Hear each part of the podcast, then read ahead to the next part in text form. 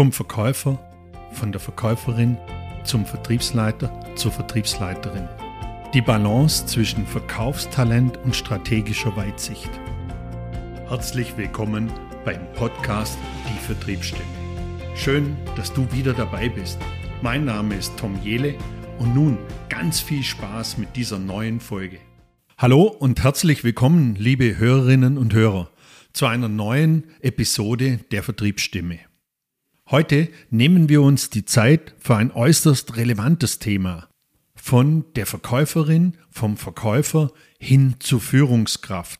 Wir tauchen ein in die faszinierende Dynamik, wie der Verkäufer, die Verkäuferin oft zur Führungskraft befördert wird und dann doch zögert, die Verkaufsbühne zu verlassen und dadurch nur natürlich nur begrenzte Zeit für strategische Aufgaben zur Verfügung hat.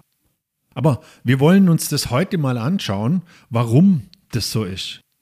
Der Schritt von einem erfolgreichen Verkäufer, einer erfolgreichen Verkäuferin hin zum Posten der Vertriebsleiterin, des Vertriebsleiters ist oftmals nicht nur ein natürlicher Karriereschritt, sondern für die Menschen ein sehr bedeutsamer Entwicklungsschritt.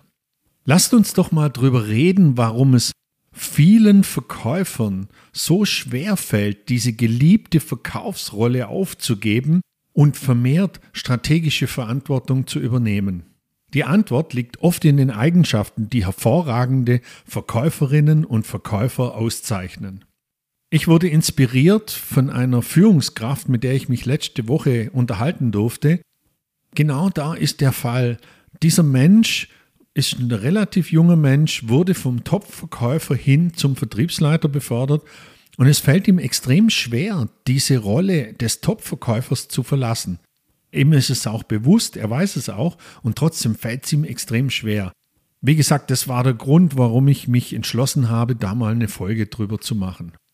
Aber lasst uns erstmal drüber schauen, was Spitzenkräfte im Vertrieb denn so tun.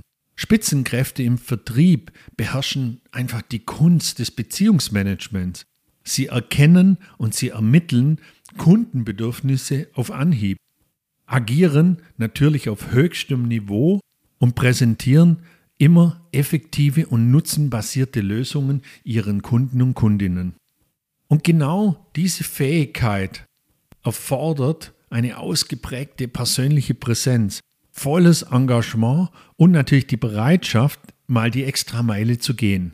Doch sobald diese Menschen in die Position einer Führungskraft aufsteigen, entsteht aus meiner Sicht oft eine sehr interessante Zwickmühle.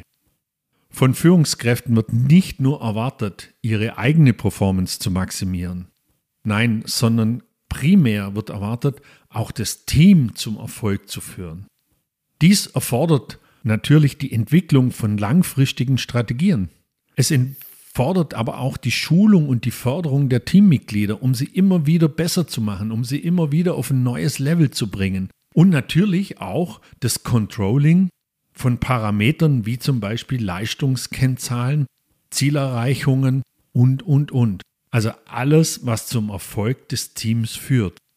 Genau hier liegt eine der wesentlichen Herausforderungen, Top-Verkäuferinnen und Verkäufer sind es einfach gewohnt, direkten Einfluss auf den eigenen Erfolg zu haben.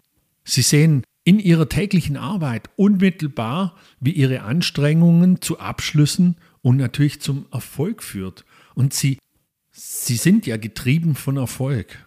Als Führungskraft muss ein Umdenken stattfinden. Ich gehe weg von diesem direkten am Kunden und mit dem Kunden zu arbeiten, hin zum indirekten Arbeiten am Kunden, indem ich das Team dazu befähige, dass es erfolgreich wird.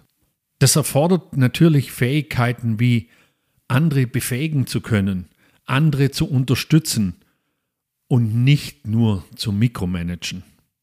Eine bewährte Faustregel besagt, dass eine erfahrene Führungskraft im Vertrieb idealerweise etwa 80 Prozent ihrer Zeit mit strategischen äh, Aktivitäten sich beschäftigt, während sie nur etwa 20 Prozent ihrer wertvollen Zeit für operative Tätigkeiten aufwenden sollte.